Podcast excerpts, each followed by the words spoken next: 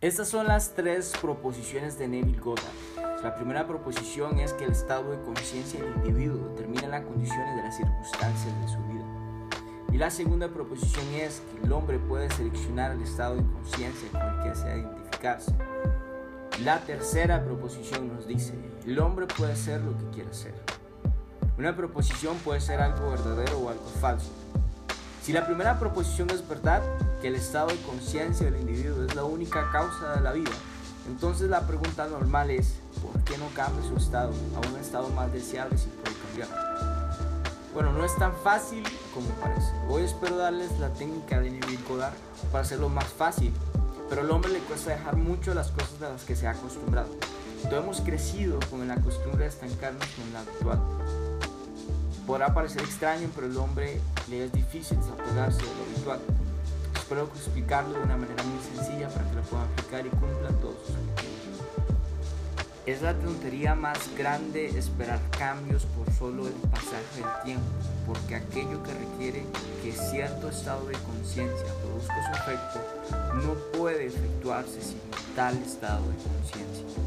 La mayoría de nosotros no sabemos ni a qué nos referimos por estado de conciencia referimos a estado de conciencia como la suma total de todo lo que el hombre cree, acepta y da por conocimiento como verdadero. Ahora puede que algo no sea verdadero, podría serlo, pero no necesariamente tiene que, tiene que ser verdadero. Puede ser falso, podría ser mitad verdadero, podría ser una mentira, podría ser una superstición, podría ser un propicio, pero la suma total de todo lo que el hombre cree constituye su estado de conciencia. Es en la casa que él mora y mientras siga habitando esa casa, seguirá teniendo problemas similares y las circunstancias de la vida permanecerán siendo los mismos. Aunque se mueva físicamente a los confines de la tierra, seguirá encontrándose con circunstancias similares. Él no puede escaparse de la casa en la que reside. La Biblia habla de estas casas como mansiones del Señor, habla de ellas como ciudades, habla de ellas como habitaciones, como las habitaciones de arriba. Utiliza todo tipo de palabras para describir los estados de conciencia del individuo.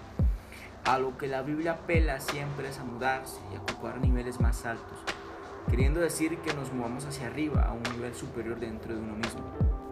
Ahora, si tú no sabes en qué estado estás morando, hay una técnica muy simple para descubrir este estado. Todos estamos morando en un estado, podemos descubrir fácilmente en qué estado estamos al escuchar su interior y al observar sus propias conversaciones mentales, ya que el Estado está cantando su propia canción y se revela a sí mismo en la conversación interna del hombre. Si estás dispuesto a escucharte internamente sin criticar a lo que tú estás diciendo internamente, descubrirás el estado y no te sorprenderá que las causas estén como están, porque escucharás dentro de ti mismo la causa del fenómeno de la vida. Así que lo que estás diciendo internamente es muchísimo más importante que lo que estás diciendo externamente o lo que expresas en apariencias externas. Así que cuando sabes lo que estás haciendo internamente, puedes cambiarlo. Si tú nunca has observado tus reacciones ante la vida sin criticar, si estás completamente inconsciente de tu comportamiento subjetivo, entonces estás inconsciente de las causas de las cosas de la vida. Pero si te concientizas en el estado en el que moras, entonces vas conscientemente y lo cambias. Esta técnica es muy útil y la he utilizado y funcionado como un milagro. No se sorprendan si escuchan hoy cosas que los dejaría perplejo. Primero, el hombre está parado para siempre en la presencia de una energía infinita y eterna de la cual todas las cosas proceden pero siguiendo un patrón definitivo, esta energía no sale del hombre y se convierte en cosas de manera extrañas o al azar. Sigue una vía definitiva y la vía que sigue es fijado por el hombre, por el hombre mismo en su propia conversación interna. Así que el hombre es llamado para cambiar su manera de pensar, para así cambiar su mundo. Se nos ha dicho, sean transformados por la renovación de nuestras mentes. Romanos 12:12. 12. Pero el hombre no puede cambiar su manera de pensar a menos de que no cambie sus ideas, porque él piensa en sus ideas. Así que si cambiara y se transformara, debería establecer una vía, una nueva vía, y la vía siempre se establece dentro de mi propia conversación interna. ¿Qué estoy diciendo ahora? El hombre no se da cuenta que está siempre hablando porque nunca está lo suficientemente quieto para escuchar lo que la voz que está hablando dentro de él, pero él está susurrando internamente lo que externamente está tomando lugar como condiciones y circunstancias. La mayoría de las cosas que susurra son negativas para justificar su comportamiento. No hay necesidad de justificar, el hombre está excusando sus retrasos o está excusando el fracaso o está peleando o está juzgando duramente o está condenando. Simplemente no queremos que algunas cosas sucedan en nuestro mundo, aun cuando esas cosas puedan traer un mejor confort, una mejor satisfacción. El hombre tiene un sentimiento particular, un extraño gusto a sentirse no querido ante el sentimiento de ser lastimado y le gusta hablar de ello. Intenta sacar a ese hombre de su estado habitual. Será tan difícil como mantener lejos a ese soldado en su estado. Él volverá y buscará siempre ese estado espantoso interior. Hay muchos platos sucios dentro de nosotros. Externamente los lavamos, pero se nos dice en la Biblia que dejamos nuestro interior sin lavar y nos convertimos en sepulcros blanqueados. Mateo 23, 27 y 28. Ahora, si yo sinceramente desearía cambiar mi mundo, no hay nada o nadie en mi mundo que tenga que cambiar sino a mí mismo. Así que no necesito cambiarte a ti como individuo, pero necesito cambiar mi actitud hacia contigo. Si yo no te agrado o si yo creo que no te agrado o si tu comportamiento me ofende, la causa de mi ofensa no está en ti o en tu comportamiento, sino que tengo que buscar la causa dentro de mí mismo. Ahora, si yo realmente, seriamente, soy sincero en mi búsqueda, encontraré la causa y descubriré que cuando pienso internamente sobre ti, nunca estoy teniendo una conversación agradable contigo. Así que déjame que me siente ahora y te traiga al ojo de mi mente. Y mientras te traigo al ojo de mi mente, déjame imaginar una conversación que implique un cambio radical en mi mundo. Déjame que te traiga a mi mente y cambie mi actitud hacia contigo a través de una nueva vía con relación contigo. Estas nuevas vías se convertirán en vías donde la energía externa se verterá. Una energía solamente está pensando, moviéndose por las nuevas vías que establecí en mi propia conversación interna, que resultará en los cambios en mi mundo externo. Ahora, si repito la conversación se convierte en hábito y descubriré que cuando estoy viviendo los asuntos de mi padre en el mundo externo es porque internamente estoy manteniendo a través del hábito estas conversaciones cambiadas y más amorosas. Ahora una transformación de la conciencia resultará definitivamente en un cambio de ambiente y condiciones, pero me refiero realmente a una transformación de la conciencia y no a una pequeña alteración de la conciencia como un cambio de humor. Se siente bien cambiar de humor, de uno desagradable a otro más agradable. Pero lo que yo quiero es una transformación.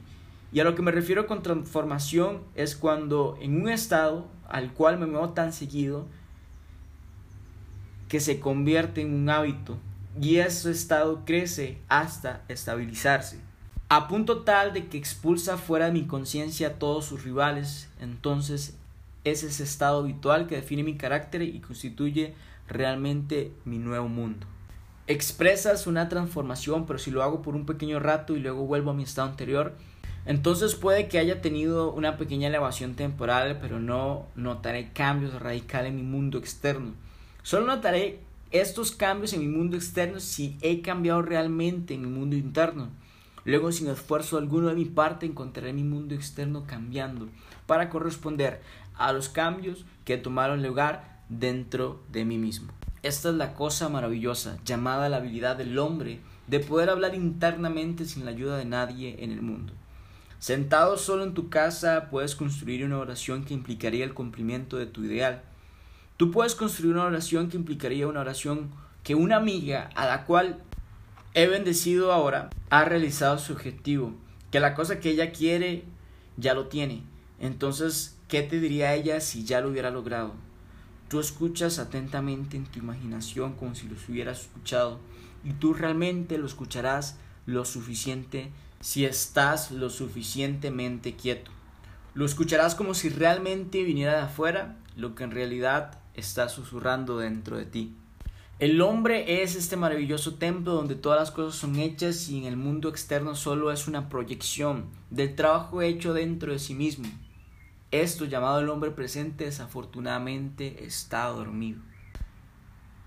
Se nos dice maravillosamente que Adán dormía en el segundo capítulo del Génesis. Él fue puesto en un sueño profundo del cual no ha sido despertado. No hay referencia en la Biblia que diga que Adán fue despertado de ese sueño. Pero sí hay una referencia que nos dice que él despertó, pero no como Adán. Él despertó como el segundo hombre llamado Cristo Jesús. Entonces en Cristo todos despiertas, en Adán todos duermen. Pero el hombre que es totalmente ignorante de la actividad mental que ocurre dentro de él es como Adán, aquel que duerme. Él camina con sus ojos bien abiertos. Podrá ser una persona importante en el mundo, podrá ser rico, famoso o tener todas las cosas que tú admires. Pero si él es completamente ignorante de esa actividad mental que es la causa de su mundo, del fenómeno de su vida, ese hombre está completamente dormido.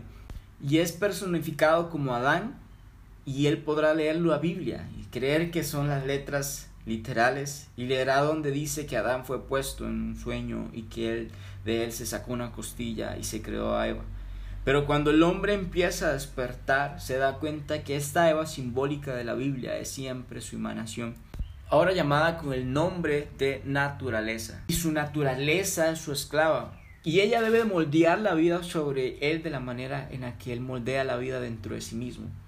Pero si él está dormido, entonces la moldea en confusión.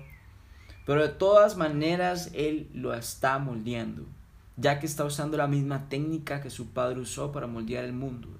Él utiliza el discurso. Utiliza la conversación interna y así es como este vasto mundo ha sido traído a esta existencia. Él tiene discurso, él tiene mente, pero en el estado del sueño él trae condiciones externas, pero él no sabe que esas extrañas es por su causa. A medida que empieza a despertar, despierta como un solo ser, él despierta al Cristo Jesús. Y el ser representado en la Biblia en nuestros evangelios es simplemente la despierta y amorosa imaginación. El amor imaginativo donde solo el amor guía es incapaz de, de producir nada que no sea amoroso. Cuando ese ser empieza a despertar no ve las cosas en pura objetividad, sino que ve todo subjetivamente relacionado con él mismo. Él es incapaz de conocer un extraño, podrá conocer a una persona por primera vez, pero él sabe que realmente no es un extraño, que ese hombre no tenía poder para venir al mundo, salvo que él mismo lo haya traído dentro de su yo interior. Nadie puede venir hacia mí, al menos que el Padre que me envió lo traiga. Juan 6:44. Nadie me lo ha quitado, sino que lo entrego por mi propia iniciativa. Juan 10:18. No me elegisteis ustedes a mí, sino que yo los elegí a ustedes. Juan 15:16 aunque en apariencia parece que tú has venido ahora por primera vez en mi vida, aun si tú no me has elegido a mí, sino que yo te he elegido a ti. Así que veo a cada ser relacionado subjetivamente conmigo, así que despierto.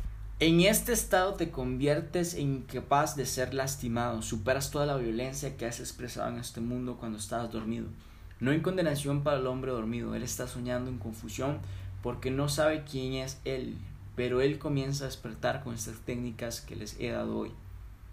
Si tú tomas estas técnicas y las pruebas conscientemente, porque estoy aquí para apelar no a las mentes pasivas que se doblan a las apariencias y se rinden, sino que apelo al Cristo en ti que es el uso de la consciente y amorosa imaginación. Cuando te quieras sentar, determina lo que quieras escuchar y lo escuchas hasta que lo oyes y te rehusas a escuchar nada que no sea eso. Entonces estás utilizando el único poder en el mundo que despierta al mundo. Entonces estás usando tu poderosa imaginación que es el Cristo en ti, la esperanza de la gloria. No aceptes como definitivo las evidencias de los sentidos y los hechos externos. Si con un poco de conocimiento ya lo pones en acción, será más rentable que mucho conocimiento e ignorarlo sin ponerlo en acción. El arte de la revisión. Revisa tu día antes de dormir. ¿Has dormido con ira por alguna situación o por algún asunto sin resolver? ¿Te has ido a dormir sin resolver ningún problema o enfado del día? Todos los pequeños problemas, cada uno de ellos deben ser resueltos. Tú reescribes la obra. Si tú no has reescrito los eventos de ayer haciéndolos conforme al ideal que tú deseas haber experimentado, entonces has estado escuchando pero no eres un hacedor. Y entonces se te dice en la Biblia, porque si alguno es oidor pero no es hacedor de la palabra, este es semejante al hombre natural que se mira a un espejo. Pues se mira y se va inmediatamente, olvida qué clase de hombre es. Pero el que mira con cuidado a, en esta ley perfecta que pertenece a la libertad y persiste en ella, este por cuanto se ha hecho no oidor olvidadizo, sino un hacedor de la obra, será feliz al hacerla. Santiago 1, 23, 25. La primera proposición es verdad que el estado de conciencia del hombre que simplemente significa todo lo que él acepta, todo lo que él cree, todo lo que él da consentimiento, eso y solamente eso es la causa del fenómeno en su vida. El hombre puede cambiar su estado de conciencia y por lo tanto el hombre puede determinar las condiciones de su vida. El mero pasaje del tiempo por sí solo no puede hacer nada. El tiempo es nada más un medio para los cambios en la experiencia, pero no puede producir cambios es simplemente aquello que da que los cambios tomen lugar, pero no puede producirlos. El espacio nos da el medio para la experiencia y el tiempo para los cambios en la experiencia, pero por sí solo no hacen nada. Nosotros debemos de operar el poder así que el individuo que no se convierte en operador entonces esperará en vano. Ustedes jamás deben permitirse justificar el fracaso porque tan solo estarán traicionando el uso de esta ley. A cualquiera que escuches quejándose de otra persona no tiene idea de cómo se está traicionando a sí mismo. Está hablando de sus propios platos sin lavar dentro de sí mismo, pero él no lo sabe. Él cree que el problema está en aquel que está juzgando ahora, pero cuando te hable, observa qué es lo que tiene que ser lavado dentro de él y ayúdalo en tu propio ojo de tu mente. Reescribe ese guion que has escuchado y cuando lo dejes irse, tan solo imagina que has escuchado una conversación más agradable de la que has escuchado. Tan solo reescríbelo para él y de una manera extraña, elévalo dentro de ti, porque esa es tu tarea, esa es mi tarea. No estamos aquí para condenar, estamos aquí para redimir. Habiendo despertado, hemos encontrado el Cristo en nosotros, con nuestra propia poderosa imaginación. Entonces nuestro deber es como es dicho el deber de Cristo, es hacer la voluntad de aquel que me envió. Y la voluntad de aquel que me envió es que todo lo que Él me ha dado, yo no pierda nada. Juan 6:39. Sino que lo resucito. Y lo resucito al encontrarme con alguien y luego al encontrarlo en la bajeza lo elevo dentro de mí. Yo simplemente escucho lo que quiero escuchar de Él. Ahora esta es mi voz. La que estás escuchando y usted podrá recordar el tono de mi voz si escuchan atentamente y podrán escuchar este tono dentro de ustedes. Y cuando escuchen este tono, pónganle las palabras que ustedes desearían escuchar y habiéndolo hecho, no se muevan hasta que escuchen ese tono diciendo esas palabras. Pero hagan de esas palabras nobles. No utilicen estas palabras para nada que no sea un noble estado, porque no estarán lastimando a nadie más que a ustedes mismos. Si usted toma a alguien y pone las palabras que no impliquen un espíritu noble, entonces estás permitiendo que ese ser esté en la bajeza dentro de ti. Así que no estarías cumpliendo tu deber. Así que hoy crean estas tres proposiciones y luego, habiéndolas creído, hagan algo al respecto. Vayan y hagan lo que les he dicho sobre sus discursos internos. Es realmente el más grande de las artes.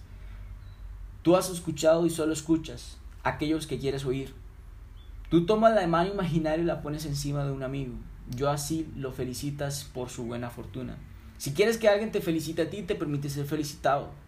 Tú no agachas la cabeza, sino que la sostienes alta y aceptas la felicitación. Y cuando la felicites o imagina el estado consciente de la buena fortuna que le ha tocado y que ella ya es de él y que él está en contacto y haz que ese contacto sea real. Esto es realmente entrar al reino de los cielos, porque tú entras al reino y el reino está dentro de ti, no está fuera de ti, siempre estará, entrarás y estarás dentro a través de una amorosa y sabia meditación.